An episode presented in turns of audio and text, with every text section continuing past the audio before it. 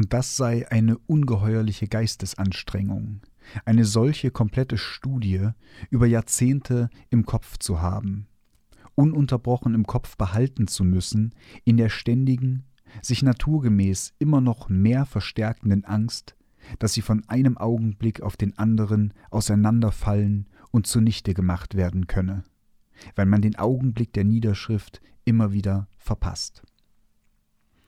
Die ersten zwei Jahre habe er allein auf den ersten Abschnitt der Studie aufgewendet, in den letzten 18 Jahren habe er die restlichen Abschnitte entwickelt und komplettieren können, dass man dadurch leicht, und zwar ganz leicht für immer, wie er an sich selber habe erfahren müssen, in den Verdacht und in den Verruf absoluter Verrücktheit, ja selbst des Wahnsinns komme, liege auf der Hand.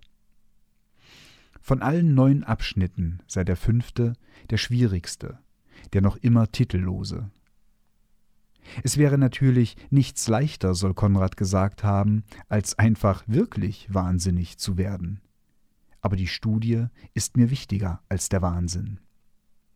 Nichts leichter als von einem Augenblick auf den anderen wahnsinnig und einer solchen ungeheuren Belastung enthoben zu sein plötzlich wahnsinnig zu sein, ohne vorher verrückt zu sein, sofort wahnsinnig zu sein.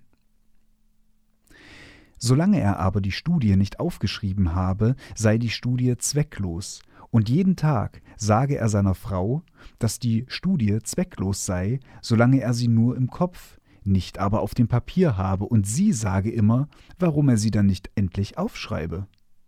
Jahrelang sagt sie das im immer gleichen Tonfall soll Konrad gesagt haben, weil sie noch immer nicht begriffen habe, dass man eine Studie durchaus jahrelang und, wie ich weiß, jahrzehntelang im Kopf haben kann, ohne sie zu Papier bringen zu können. Darin seien alle Frauen gleich, dass sie Merkwürdigkeiten wie diese nicht begreifen. Sie akzeptieren sie einfach nicht und sie akzeptieren sie Jahrzehnte nicht. Eine Studie, die einer nur im Kopf, aber nicht auf dem Papier habe, existiere ja gar nicht, soll Konrad zum Baurat gesagt haben, sagt Wieser. Sie aufschreiben, sie einfach aufschreiben, denke er immer, dieser Gedanke sei es, die Studie einfach aufschreiben, hinsetzen und die Studie aufschreiben, der seine Existenz voll ausfülle. Nicht mehr der Gedanke an die Studie, nur der Gedanke, die Studie aufschreiben, von einem Augenblick auf den anderen die Studie aufschreiben. Jede Leserin und jeder Leser, der schon einmal ein Buch des Autors, von dem dieser Auszug stammt, gelesen hat, wird sofort erkannt haben, um wen es sich handelt. Ganz recht, Thomas Bernhard. Der Auszug stammt aus dem Roman das Kalkwerk, über den sprechen wir heute. Und vorgelesen hat diesen Auszug Siegfried Unsels Therapeut für Anger Management, Mario Osterland. Das war harte Arbeit, das kann ich dir sagen. Vielen Dank, warme Worte zum Einstieg, wie immer vom guten Hausgeist vom Bräunerhof, Ralf Schönfelder. Und wir bilden zusammen Blaubart und Ginster. Und so heute geht es. es um Thomas Bernhards Kalkwerk. Es ist unsere zweite Sendung zum, zu Thomas Bernhard. Ja. Wir hatten ja damals die Holzfällen-Sendung im Sommer auf, in einem Sommer aufgezeichnet, mhm. in dem wir uns auch ein bisschen körperlich betätigt hatten, falls Richtig, du dich erinnerst. Ich erinnere mich. Und ich erinnere mich auch, dass der Ausgangspunkt, eine zweite Bernhard-Sendung zu machen, von dir kam. Denn ich glaube mich, also so ist jedenfalls meine Erinnerung, du kannst mich korrigieren. Ich glaube, du sagtest irgendwann, so, wir haben Holzfällen gemacht, das war der lustige Bernhard. Ja, ja. Jetzt müssen wir noch eine Sendung zum ernsten Bernhard machen.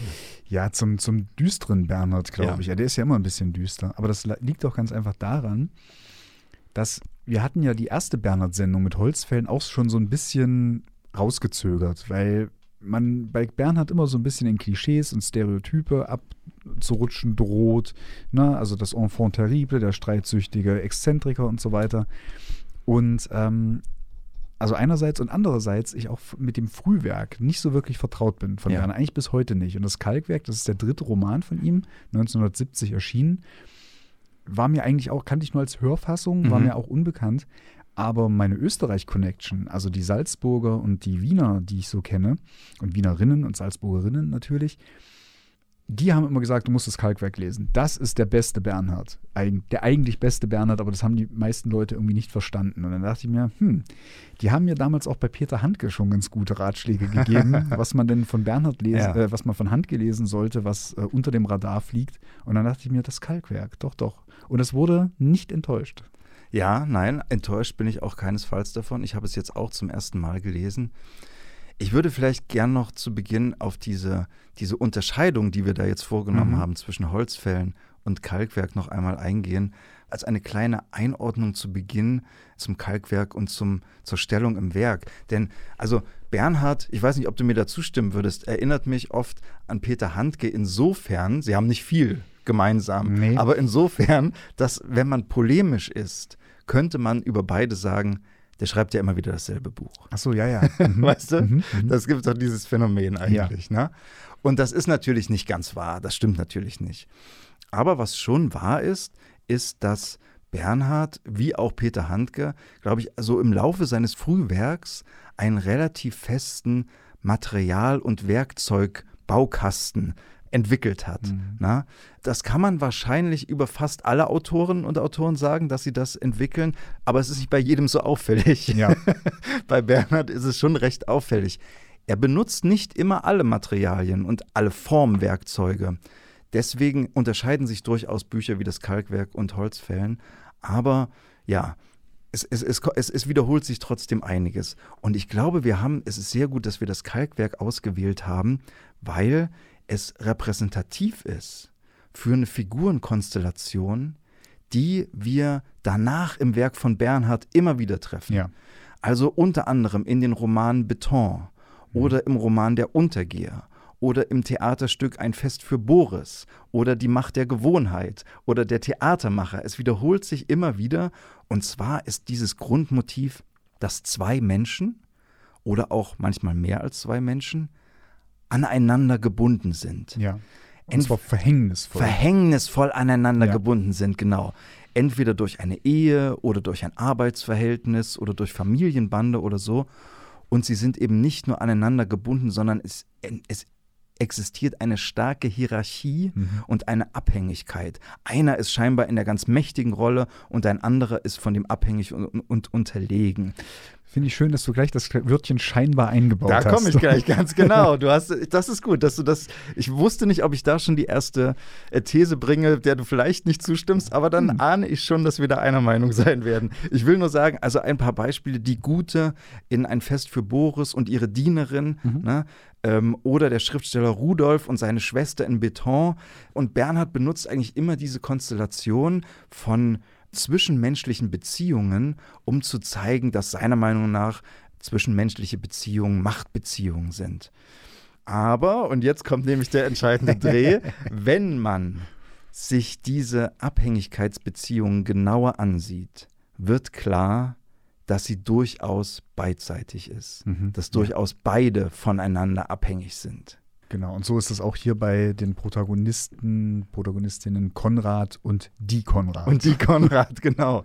Und was mir noch aufgefallen ist dazu, was fast immer bei dieser Konstellation dazukommt. Ich glaube, die einzige Ausnahme, die mir eingefallen ist, ist ein Fest für Boris. Ansonsten ist das immer so, soweit ich jetzt zumindest das überblicke, ist, dass der scheinbar mächtigere Mensch in dieser Konstellation davon getrieben ist, ein großes Werk zu schaffen. Mhm. Na, also irgendein, zum Beispiel die perfekte Musik zu spielen, wie ja. in die Macht der Gewohnheit, ne? oder ein monumentales Theaterstück aufzuführen, wie in der Theatermacher.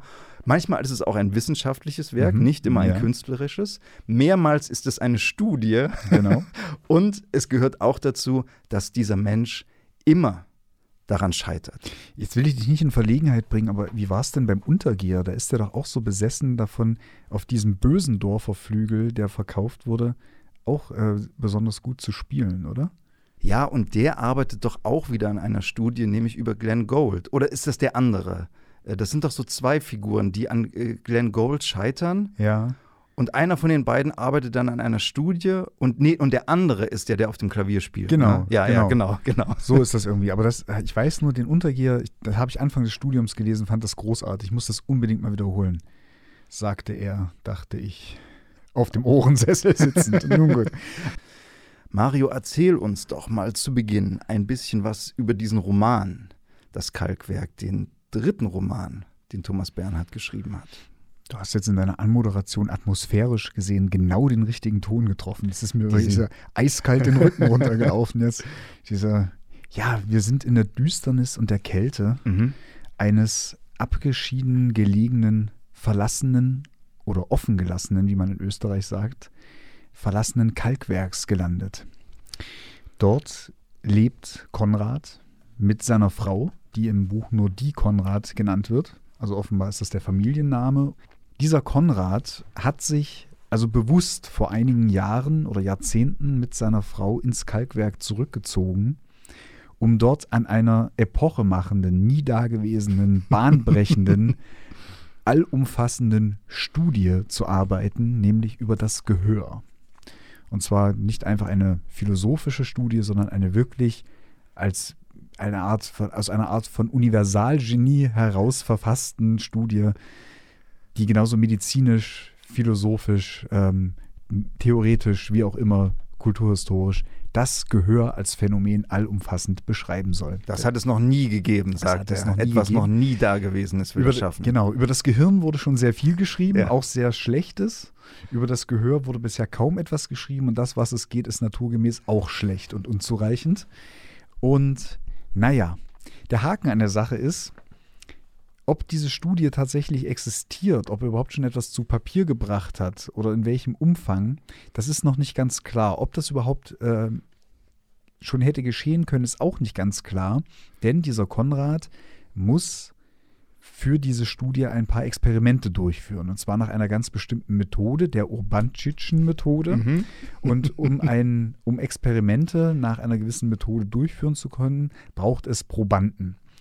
Da gibt es wohl verschiedene Probanden, merkt, also erfährt man so im Laufe des Romans ansatzweise. Die Hauptprobandin ist aber seine Frau, die Konrad. Seine Frau, die bewegungsunfähig in einem speziellen französischen Krankenstuhl sitzt. Ja. Aufgrund von jahrelanger Falschmedikamentierung, wie Konrad selber sagt, zum Krüppel gemacht wurde. Ja. Also sie ist mehr oder weniger gelähmt, genau. kann man sagen. Ne? Und vollumfänglich auf Konrad angewiesen ja. ist. Sie kann sich nicht selbst anziehen, nicht selbst frisieren, nicht selbst zur Toilette gehen, nicht selbst kochen, nicht selbst essen. Also sie ist vollkommen abhängig von, tja, ich will fast nicht sagen, der Gnade ihres mhm. Mannes, aber sie ist halt völlig abhängig von diesem Mann. So, jetzt kann ich ein bisschen spoilern. Äh, das bringt die Struktur des Romans mit ja. sich. Damit spoilerst du etwas, das auf den ersten Seiten, das auf den ersten gesagt, Seiten wird, gesagt wenn ich, wird. Wenn es das ist, was ich vermute. Genau. Denn nach vielen Jahren oder Jahrzehnten des Zusammenlebens in diesem Kalkwerk erschießt Konrad seine Frau in der Nacht vom 24. auf den 25. Dezember. Ja. Zwar, und zwar völlig, ähm, wie sagt man, rücksichtslos von hinten, mehrere ja. Male in den Kopf, wobei man da immer noch dann den juristischen und medizinischen Berichten folgend ähm, es immer heißt, dass es gar nicht so klar wäre, wie sich das genau ereignet hätte. Diese Tat, die Mordnacht, die Bluttat und was alles für Vokabeln benutzt werden. Fakt ist aber, er bringt seine Frau um.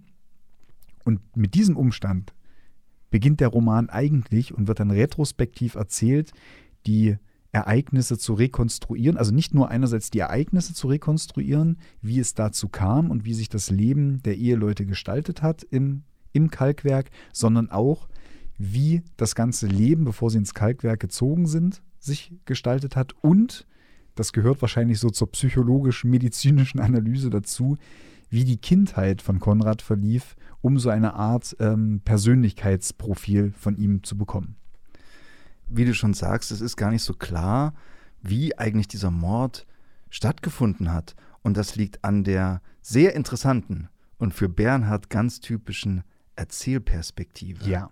Denn das ist eine Perspektive, die er schon in seinem Roman, der, in seinem ersten Roman Beton, äh, Frost, Frost, Entschuldigung, seinem ersten Roman Frost schon ausprobiert hat. Es sind immer Ich-Erzähler, die sage ich mal, eher nebulös bleiben. Wir mhm. wissen gar nicht so richtig, so richtig viel über die Person, die uns das erzählt. Und diese Person hat sich jetzt also mehrere Quellen gesucht. Im Fall von das Kalkwerk sind das vor allem die Verwalter der Liegenschaften, Wieser und Froh, genau. die ihm also Informationen geben. Und was damit natürlich auch passiert, ist, dass alles bei Bernhard immer höchst subjektiv ist.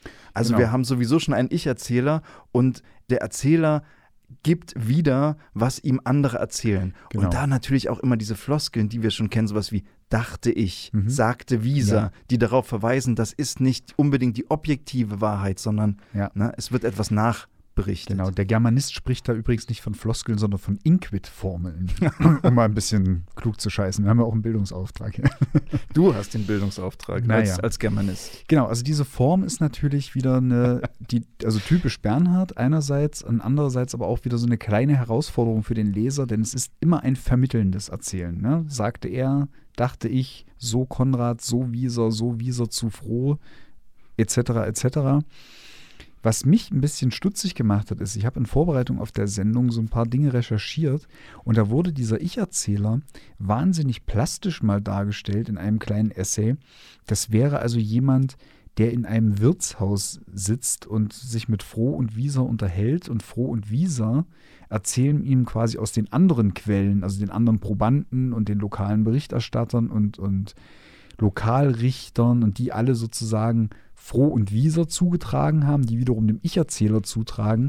Und der Ich-Erzähler habe aber auch noch in persönlichem Kontakt mit Konrad gestanden.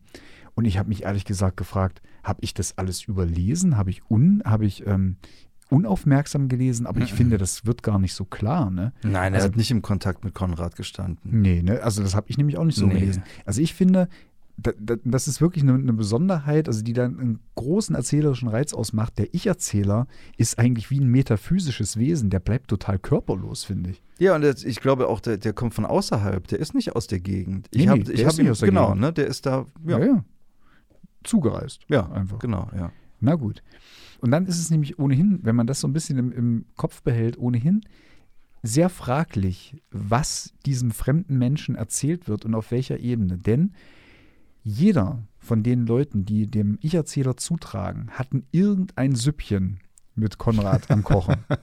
Keiner von denen hat dem neutral gegenübergestanden. Denn Konrad, war kein einfacher Kerl. Konrad war kein einfacher Kerl und seit die, der Mord an seiner Frau auch bei weitem nicht seine erste Straftat. Konrad ist nämlich mehrfach vorbestraft, hauptsächlich wegen ehrabschneidendem Verhaltens.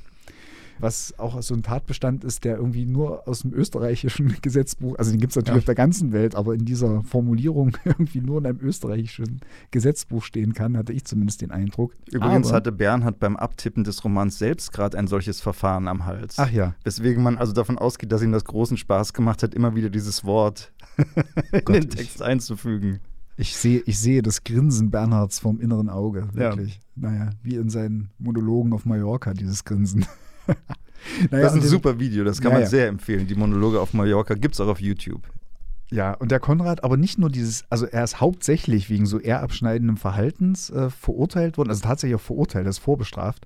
Aber einmal hat er auch schon, bevor er seine Frau umgebracht hat, Schusswaffengebrauch gemacht. Er hat nämlich mal auf einen Jäger geschossen, der versucht hat oder von dem er geglaubt hat, dass es ein Einbrecher ist, der ihm im Kalkwerk auflauern will.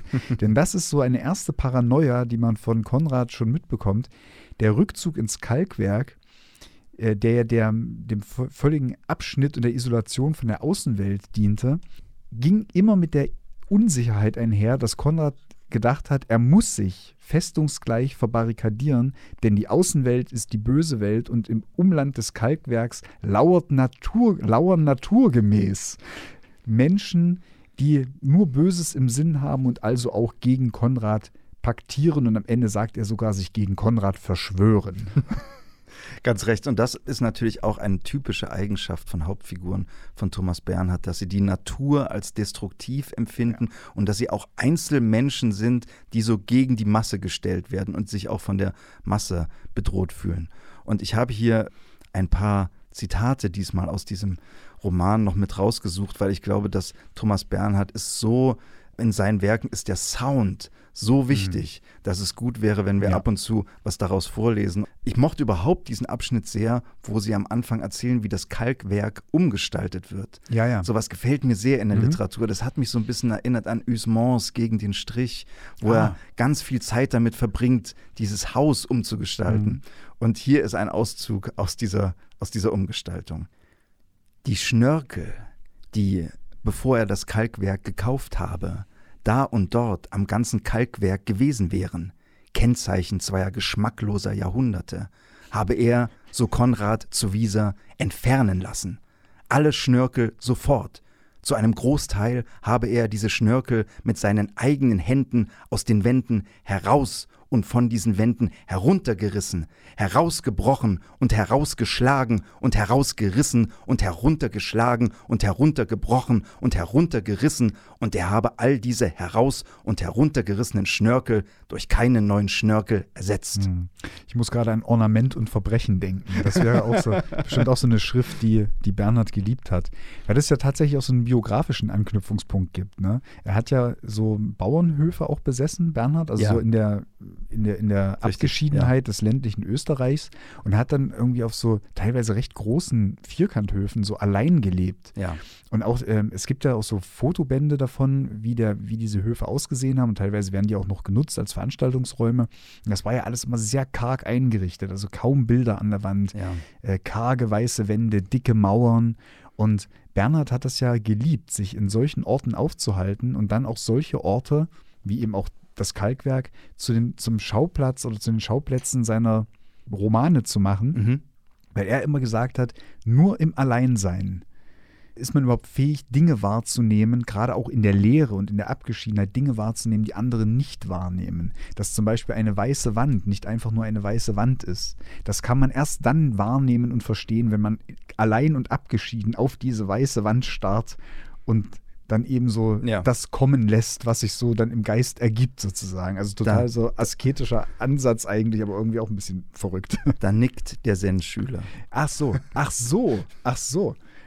Daran habe ich gar nicht gedacht. Also Bernhard Thomas, auch nicht. Also eben, Thomas Bernhard und Zen hätte ich jetzt wirklich nicht in Verbindung gebracht. Nein. Aber es ist Alp, Alpenbuddhismus oder so, was weiß ich, keine Ahnung. Kann man, ja, kann man ja so sehen. Und jedenfalls ist das ja auch der Ansatz von Konrad, ich hatte das schon ange angedeutet, so, er will also, wollte in dieses Kalkwerk, das er übrigens schon aus seiner Kindheit als Ort kannte, um dort in der Abgeschiedenheit seine Studie zu, zu verfassen. Aber das Kalkwerk wurde letzten Endes zum Martyrium dieser beiden, denn das kann man ohne Umschweife so sagen, Konrad macht seiner Frau und seiner Probantin das Leben zur Hölle und wird über dieses Nicht-Gelingen und dieses Voran schreitende Scheitern seiner Studie letzten Endes selber auch komplett verrückt. Und interessant und auffällig finde ich, dass das Kalkwerk als Ort in, diesem, in dieser Beschreibung des fortschreitenden Wahnsinns von Konrad immer mehr zu so einem eigenen Protagonisten wird, also so in so einem Dreiecksverhältnis von Konrad, Frau Konrad und dem Kalkwerk und das Kalkwerk auch immer plastischer als Ort beschrieben wird und je, je wahnsinniger der Konrad wird, desto mehr wird das Kalkwerk auch beschrieben als ein Ort der Verfinsterung oder als eine ganz und gar schreckliche Idylle oder äh, es wird dann auch gesagt, am Ende ins Kalkwerk ziehen ja sowieso nur Verrückte. Es musste ja so kommen. Also, dass so eine Zwangsläufigkeit zwischen dem geistigen Verfall und dem Ort, an dem der stattfindet, hergestellt wird, finde ich ganz ja. irre. Und dafür eignet sich natürlich die Sprache von Bernhard auch ganz mhm. wunderbar, um so einen fortschreitenden, eskalierenden geistigen Verfall darzustellen. Und gerade auch in Kombination mit dem Kalkwerk. Also sie ziehen dort ein ne? und sie haben noch jede Menge Möbel. Sie haben unglaublich viele Möbel. Ach ja. Mhm. Und das sind vor allem Möbel, an denen die Frau hängt. Und er sagt ihr dann, ja, die Möbel wurden geliefert und die stehen, sie ist in ihrem Zimmer meistens, sie kommt da auch raus, nicht oft ja. raus, genau. Und er sagt, die Möbel sind da, aber in Wahrheit hat er schon angefangen, die ganzen Möbel zu verkaufen. Das ist nämlich auch wieder eine seiner Schweinereien. Äh, er will das alles loswerden, er will das verkaufen. Nur eins will er auf keinen Fall verkaufen, nämlich den Francis Bacon. Genau. Und da habe ich noch eine Stelle, die ich gern vorlesen möchte dazu, die wieder diese, diese Sprachmagie von Bernhard auch schön zeigt. Immer wieder habe er, in dem Sessel sitzend, seine ihm gegenüber in ihrem Krankensessel dösende Frau beobachtend, gedacht, sagte froh, den Francis Bacon verkaufe ich nicht, den Francis Bacon verkaufe ich nicht, den Francis Bacon verkaufe ich nicht. Und kommen die Bankleute verstecke ich ihn. Ich werde den Francis Bacon verstecken. Ich muss ihn verstecken, habe Konrad fortwährend gedacht. Und da gleich mal ein Zitat, das mir ganz wichtig ist, noch aus der Sekundärliteratur von Wolfgang Kraus. Wolfgang Kraus hat über Bernhard gesagt, Wortwiederholungen und Rhythmus haben die Wirkung magischer Formeln, prägen sich mitunter ein wie eine Litanei. Mhm. Das ist so treffend und das ist tatsächlich diese Sprachmagie Ja. von Bernhard, die man Das da auch stimmt, hört aus so einem stimmt. Absatz. Interessant fällt mir jetzt auf, äh, beim, als du das wieder vorgelesen hast, dass es ausgerechnet ein Gemälde ist, Ja, das er behalten will, wo er doch so, das Gehör, ja. wo es doch so aufs Gehör geht und wo er ja die kargen Wände auch so, Ja. so schätzt. Ne? Aber das Gemälde muss sein. Im Übrigen muss ich dich ein bisschen korrigieren. Er will die Möbel nicht einfach nur loswerden. Er ist auch in der Zwangslage, sie zu verkaufen, weil er ja Geld haben muss. Das stimmt. Das ist ja auch, weil er verdient ja nichts. Er ist ja sozusagen als freier Geisteswissenschaftler oder wie man das äh, bezeichnen soll, lebt er ja in dem Kalkwerk eigentlich nur von dem, was er veräußern kann oder was man angespart hat. Oder äh, angespart hat er ja nichts, weil er hatte ja auch wahnsinnig viele Prozesskosten durch seine Mhm. Vorstrafen. Richtig. Das ist ja auch, sie leben ja auch wahnsinnig minimalistisch und prekär auch. Ja. Ne? Er hat ja Und- auch keine Ausbildung. Ich weiß nicht, ob du auf die Kindheit nochmal auch eingehen willst. Also vielleicht nur ganz kurz. Er hat also eine Kindheit, die von Krankheit geprägt ist. Auch das typisch für viele Bernhard-Figuren. Diese Krankheit und auch die, sagen wir mal, das schwierige Verhältnis zu seinen Eltern, nur ganz kurz gesagt, Mhm. verhindert, dass er also ein Studium oder irgendeine Ja. Ausbildung abschließt. Er ist also wirklich ein Privatgelehrter. Ja, das ist ja halt so die Wunde, ne? dass er von Anfang an eigentlich ja studieren wollte, Genau. und zwar Medizin, Ja. aber die Eltern das nicht zugelassen haben. Er kommt scheinbar aus eher einfachen Verhältnissen Mhm. und die Eltern haben sich auf jeden Fall von vornherein gegen diese akademische Laufbahn gesperrt. Da hatte er es schwierig und dann Stichwort Kindheit, er hat auch äh, unter seinen Geschwistern wahnsinnig Richtig, gelitten und richtig, war da auch immer derjenige, der, naja, klein gehalten wurde. Also schwierige Voraussetzung auf jeden Fall. Interessant ist überhaupt wieder so, so kleine Gegenstände, mit denen dann so Wiederholungsformeln aufgebaut werden und wo so kleine, nichtige Gegenstände zu, zu, zumindest für einzelne Szenen zu ganz zentralen Objekten werden. Also Ja. der Francis Bacon, klar, das ist das letzte Stück Vermögen, was er auf jeden Fall nicht hergibt, aber dann eben auch so kleine Gimmicks wie zum Beispiel die Toblacher Zuckerzange ist mir aufgefallen. ja. Also wenn die Frau genug hat von, von den Experimenten und genug hat davon drangsaliert zu werden oder ihn den Konrad in seinem Tun irgendwie sabotieren will, dann sagt sie mitten im Experimentieren, hol mir doch bitte die Toblacher Zuckerzange. Wo ist denn bitte die Toblacher Zuckerzange? Sie müsse die Toblacher Zuckerzange jetzt unbedingt haben. Ja, das ist so Ja. typisch Bernhard so. Ja. Und dann wird es einfach so grotesk, dass man, und es ist eigentlich ist man als Leser froh darüber, weil das diese ganze Finsternis und diese, diese sehr bedrückende Stimmung dieses fortschreitenden Missbrauchs von Konrad an seiner Frau auf eine wirklich groteske Art und Weise auflöst, also auch wieder, wiederum nicht auflöst, weil einem das Lachen dann irgendwann im Halse stecken bleibt und man sich denkt, Gott Leute, was, was ist da, was ist da einfach los bei euch, ja? Aber das ist auch so Pass pro Tote, da möchte ich unbedingt noch drauf äh, zu sprechen kommen. Das wird sehr, sehr, na, ich will nicht sagen quälend, aber es wird sehr intensiv beschrieben, wie dieses Experimentieren abläuft. Denn der Konrad martert und malträtiert seine an diesen Krankenstuhl gefesselte Frau über Stunden damit, dass er ihr Sätze sagt und sie soll beschreiben, wie sie quasi, Mhm. wie sie diese Sätze versteht, wie sie sie aufnimmt, damit Konrad verstehen kann, wie ihr Gehör funktioniert. Dazu gleich eine kleine Stelle. Hörexperiment 1. Anfang. Gleich darauf schon die Wörter Luster und Lüster und Laster und mache eine sogenannte Gehörklangfarbenkontrolle. Ist das Ö düster? fragt er. Ist das U düster? Ist das O düster? Darauf sehr oft das Wort Rinnsal, das reinste. Mit dem Wort Rinnsal experimentierte er an die zehn Jahre, soll er zu Wieser gesagt haben. Genau. Also erstmal so dieses, dieses komische Malträtieren, von wegen diese immer gleichen Fragen zu stellen, das ist das eine, aber auch die Beispielsätze, Ja, die ja. er sagt, Ja, die sind natürlich aussprechend. Ne? Also, also Experimentalsätze wie zum Beispiel Gerechtigkeit, wenn einer den anderen umbringt. Ja, Hm, gut, das ist natürlich überdeutlich. Oder Vogelschwärme, immer mehr Vogelschwärme schwärzen den Park. ja. Finde ich auch total irre. Oder man macht sich an den Menschen nur Genau. schmutzig. Und diesen Satz, man macht sich an den Menschen nur schmutzig, sagte ihr einen ganzen Tag lang Genau. und zwar an Heiligabend, ohne ihr zu sagen, dass Heiligabend ist. Sie weiß es offenbar nicht. Mhm.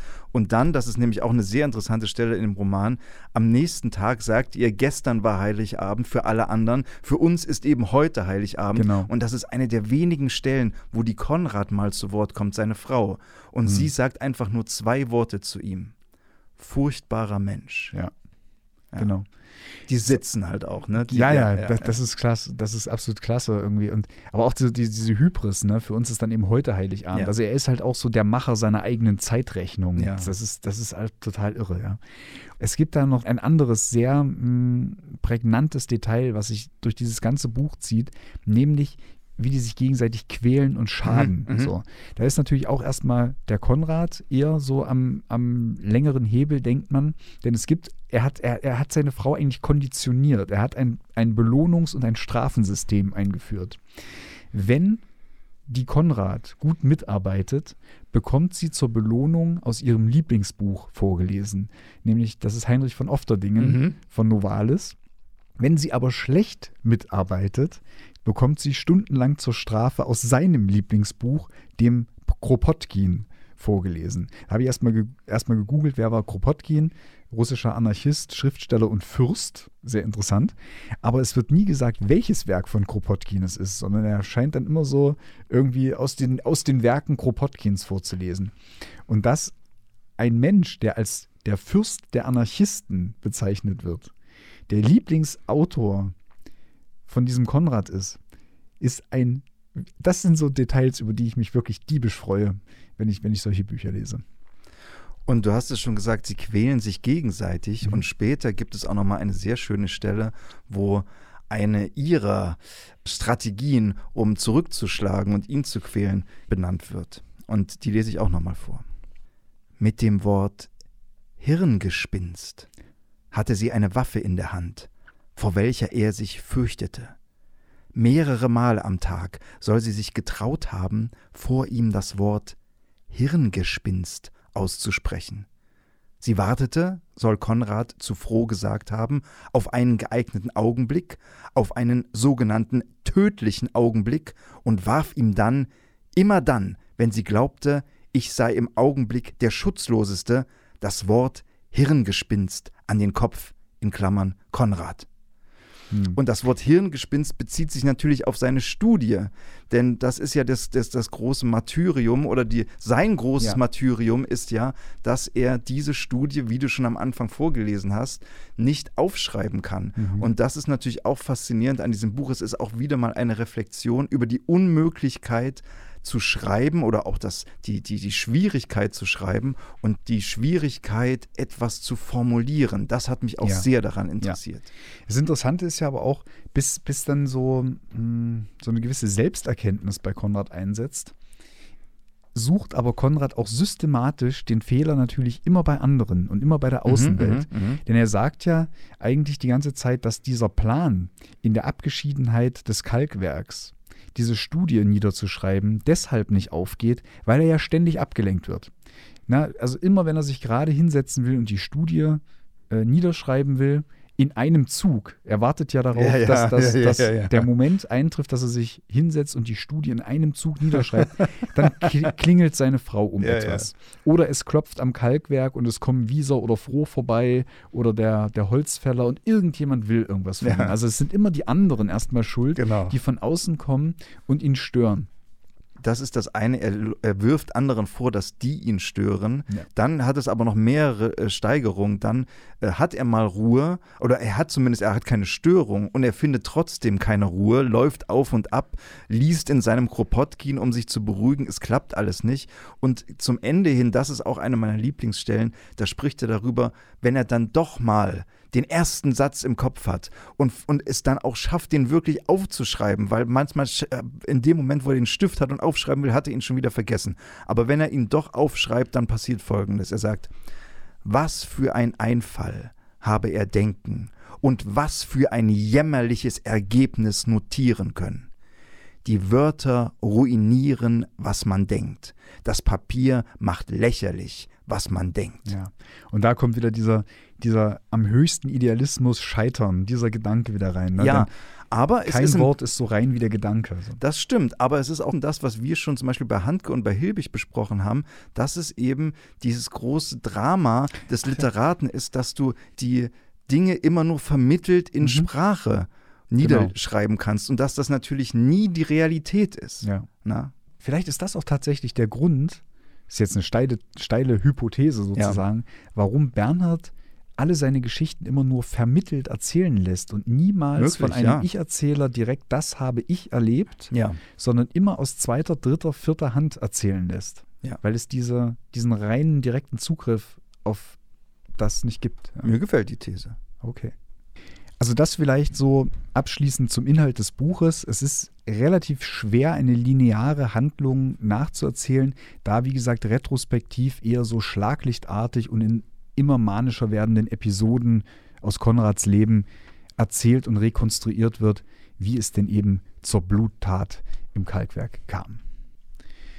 Und ich würde mit dir, Ralf, gerne noch über was anderes reden, Ja. über das Buch hinausgehen. Ich fand es interessant, dass das Kalkwerk tatsächlich, also der dritte Roman Bernhards, auch sein erster richtiger Verkaufserfolg Ja, geworden ist. Das ist wahr. Was damit einhergeht, dass er 1970, als der Roman erschienen ist, den Büchnerpreis Genau, bekommen genau, hat. Ne? genau, ja. Es war ein großer wirtschaftlicher Erfolg Ja. für, für Siegfried Unselt und den Sokamp Verlag. Und das wissen wir unter anderem auch deswegen, weil es diesen legendären Briefwechsel zwischen Verleger und Autor, Unselt Bernhard, ist, glaube ich, der, der prototypische Briefwechsel für die deutschsprachige Literatur schlechthin, oder? Ja, das ist ja, es ist, ich habe es sehr genossen, den zu lesen und würde gleich gern noch mit dir darüber sprechen. Zuvor ein ganz kleiner Einschub an unsere Hörerinnen und Hörer da draußen, ihr Lieben.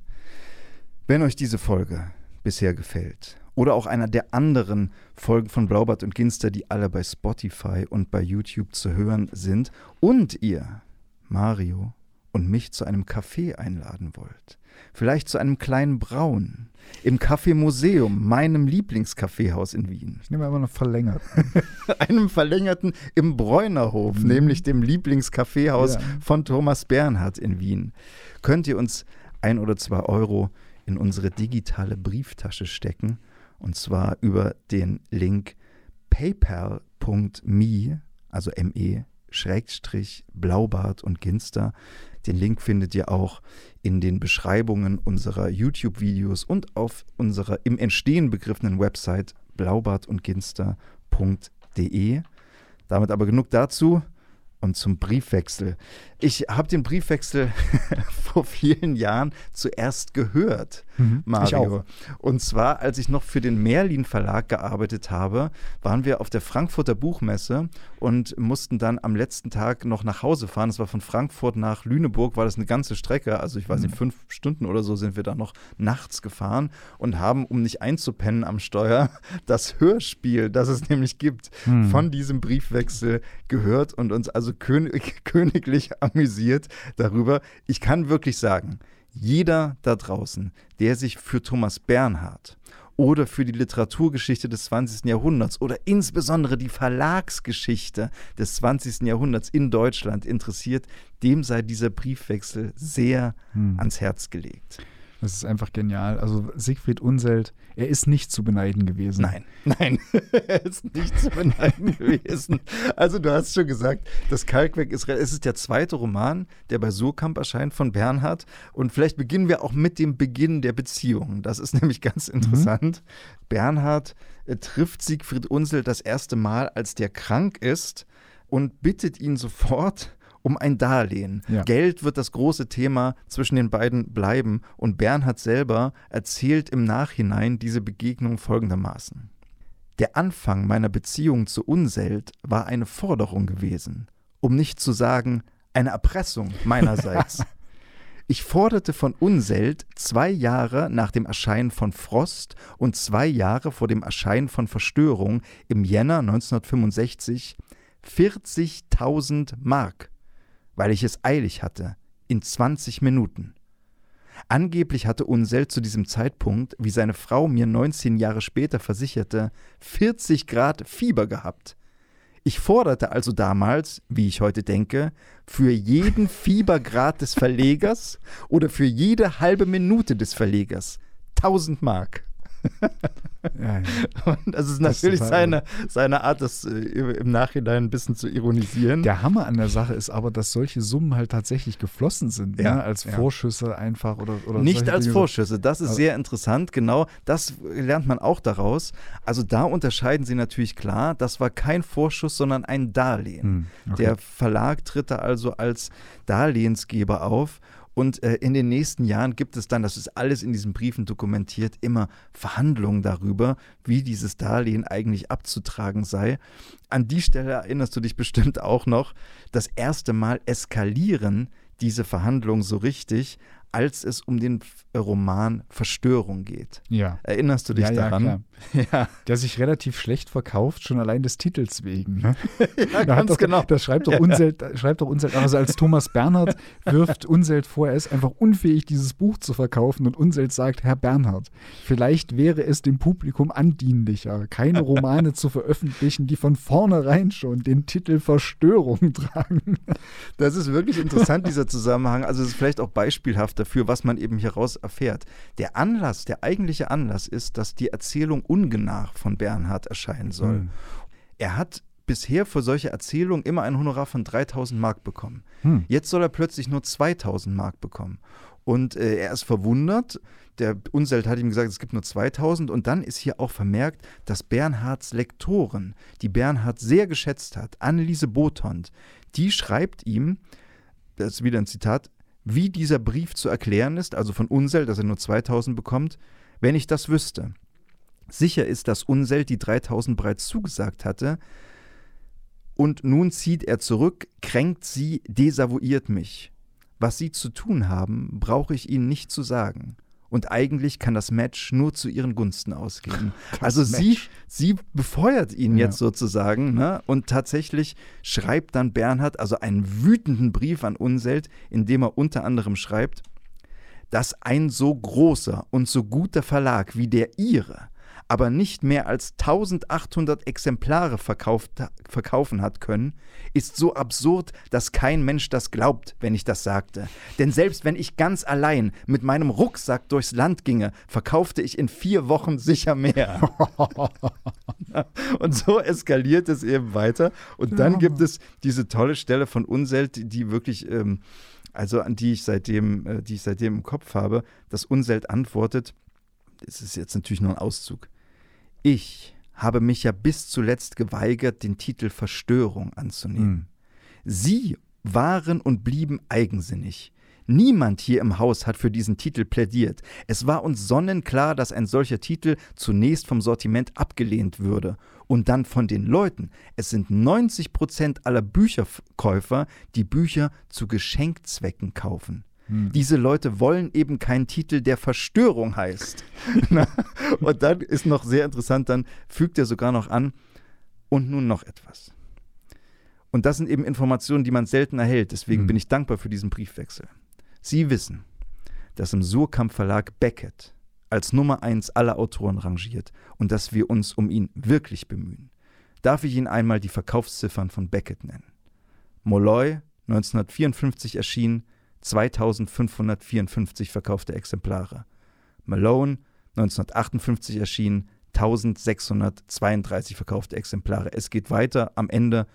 Wie es ist, 1961 erschienen, 873 verkaufte Exemplare. Das ist echt jämmerlich. Ja. Unser, unsere elektronische Absatzstatistik ergibt einen Verkauf von etwa je 10 Exemplaren im Monat. Das ist, wenn man so will, ein vernichtendes Ergebnis. Ja. Na? Und gerade für also Beckett. Für ne? Beckett, genau. Ne? Aber er ermutigt ihn dann natürlich wieder, aber es ist schon interessant, nochmal Hm. so zu sehen, wie eben wirklich, dass die heute als Weltliteratur durchgesetzte Ja, ja, Literatur, wie schwer die es auch Ja. in ihrem Entstehung, in Immer, ihrer ne? Entstehungszeit Ich, ich ne? erinnere bei solchen Gelegenheiten immer an das äh, Buch, äh, was die Deutschen lasen, während ihre Klassiker schrieben, Ja, ja. wo schön aufgelistet ist, wie wenig Goethe und Schiller verkauft haben im Vergleich zu Kotzebue zum Ja, genau. Beispiel. Ne? Also, Ja. Ein Problem, das in diesem Briefwechsel immer wieder auftaucht, das die beiden miteinander haben, sind Verträge. Beide wollen immer das Beste für ihre jeweilige Seite rausschlagen. Bernhard ist aber auch wirklich radikal. Er will mehrfach unterschriebene Verträge zurückhaben oder will Hm. Verträge, die aufgesetzt wurden, gar nicht unterschreiben. Ne? Einmal empört er sich darüber, dass der Verlag es gewagt hat, einen Juristen für die Abfertigung des Vertrags hinzuzuziehen. völlig normal. genau. Ne?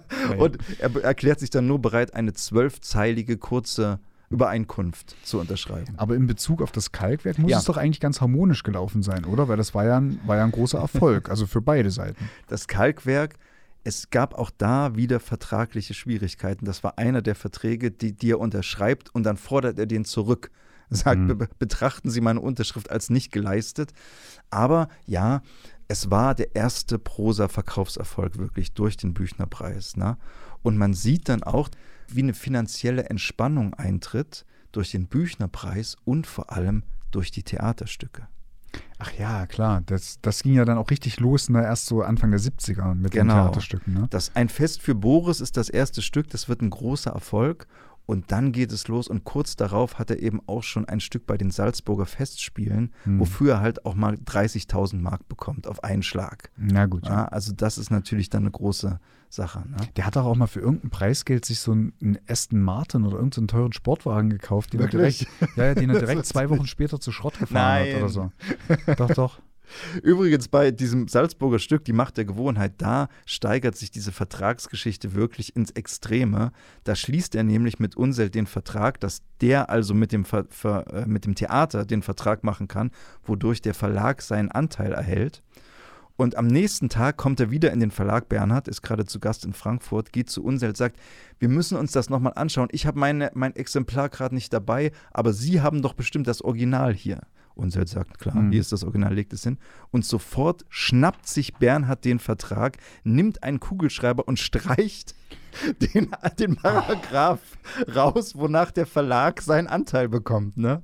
Und da ist auch, das musst du dir vorstellen, ja.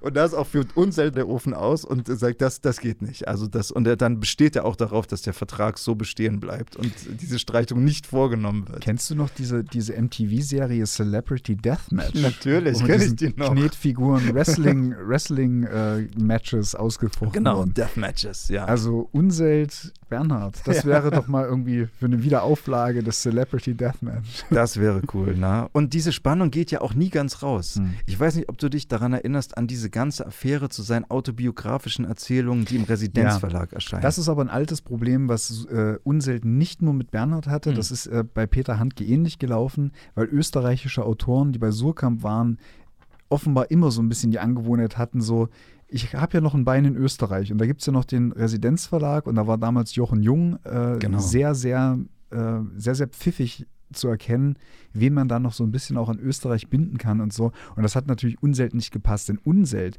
heute findet man das ja leider kaum noch bei Verlagen, hatte ja das große Selbstverständnis, Autoren Gesamtwerke in Ja. seinem Haus zu bündeln. Ja. Und das hat ihn immer angestunken, wenn Handke, Bernhard oder andere österreichische Autoren noch irgendwas im Residenzverlag oder überhaupt in einem österreichischen Verlag hatten. Ja.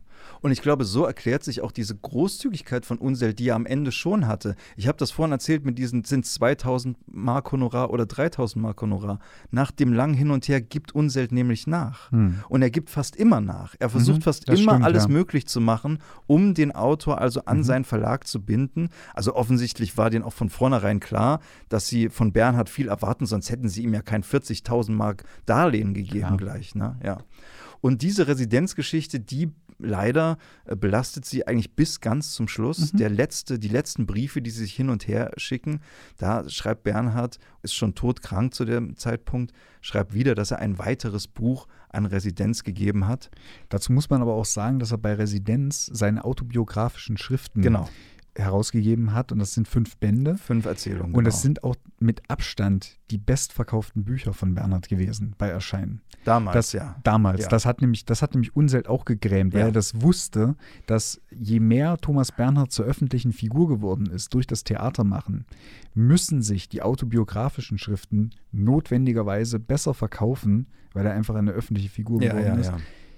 Als die Prosabücher, na, Verstörung Ja. und so, solche Dinge halt. Und das hat Unselt schon wirklich gegrämt, weil er hat nämlich alles für Bernhard getan. Ja, ja. Und die, die Sachen, die, die Bestseller wurden, hat er sehenden Auges zur Residenz getragen. Ich meine, zum Glück hat er hat ja dann noch einige Suchkamp-Bestseller, Holzfällen zum Ja, Beispiel. sicher. Wittgensteins Neffe ist so ein Ja. Dauerseller, den verkaufen die bis heute. wie Ja, blöd, sicher. Ja. Also Ja. letzten Endes Aber können sich, trotzdem, glaube ich, ja. alle Seiten nicht beschweren. Ja. Also an Bernhard haben sich viele eine goldene Nase Ja. verdient, bis heute. ne? Ja.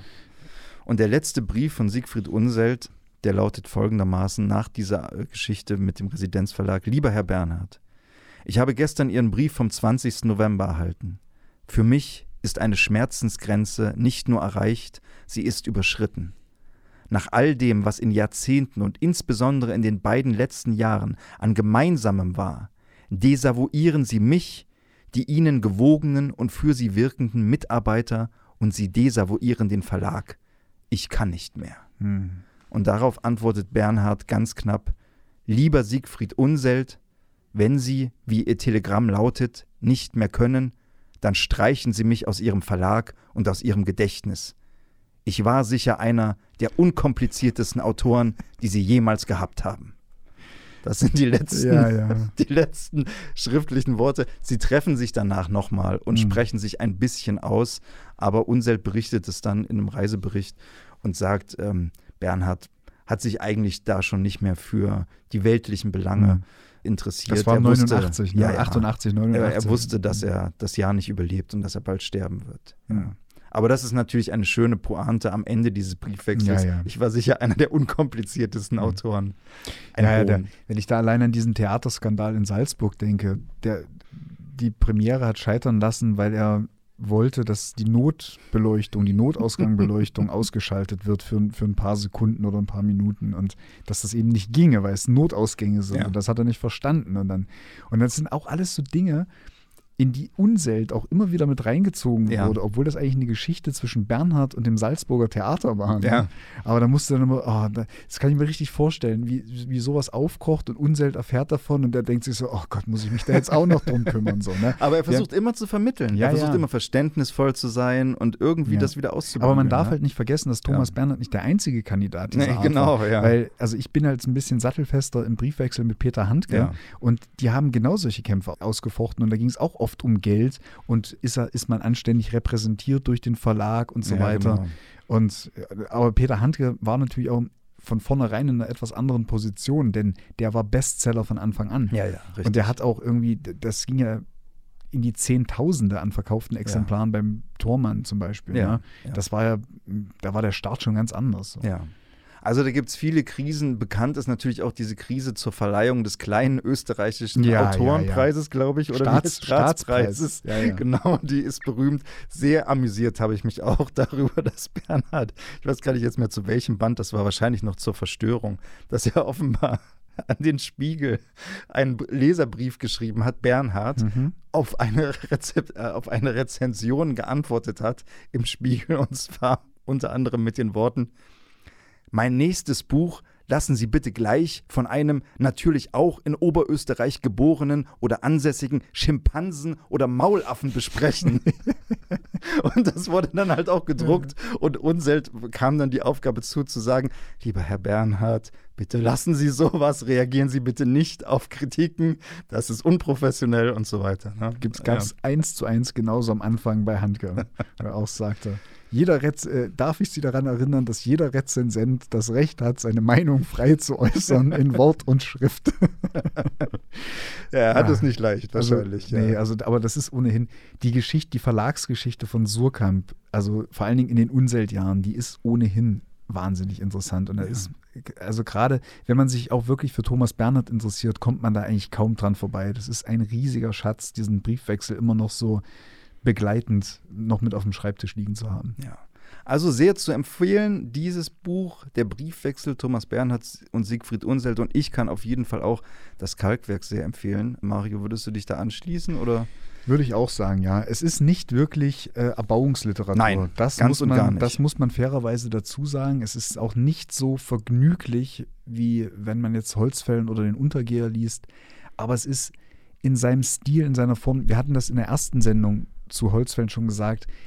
Thomas Bernhard bitte niemals als Stilisten unterschätzen. Mhm. Er, es ist in seiner Stilistik und in Ja. seiner in der Form, wie es gebaut hat, es ist so dicht und ich mag diese Literatur, die irgendwann Sogwirkung qua Sprache und Form entwickelt und so den Leser wirklich zu einem absolut essentiellen Punkt in dieser Figurenentwicklung zieht. Und das ist beim Kalkwerk Ja. absolut der Fall. Und ich liebe die Magie dieser Sprache, das haben wir schon gesagt. Ja. Es ist ein wunderbares Buch. Wunderbar, Mario. Dann danke ähm, für das schöne Gespräch über das Kalkwerk. Sehr gern, danke dir. Danke da draußen fürs Zuhören. Wie gesagt, wenn ihr uns ein kleines Trinkgeld rüberschieben wollt, paypal.me Blaubart und Ginster. Und zum Schluss hören wir noch ein Lied. Und zwar passenderweise zum, zum weißen Kalk des Kalkwerks äh, haben wir eine Coverversion von White Chalk mitgebracht von PJ Harvey, einer ganz wunderbaren Musikerin. Und hier hören wir eine Coverversion von Tino Faithful. Bis zum nächsten Mal. Ciao. Tschüss.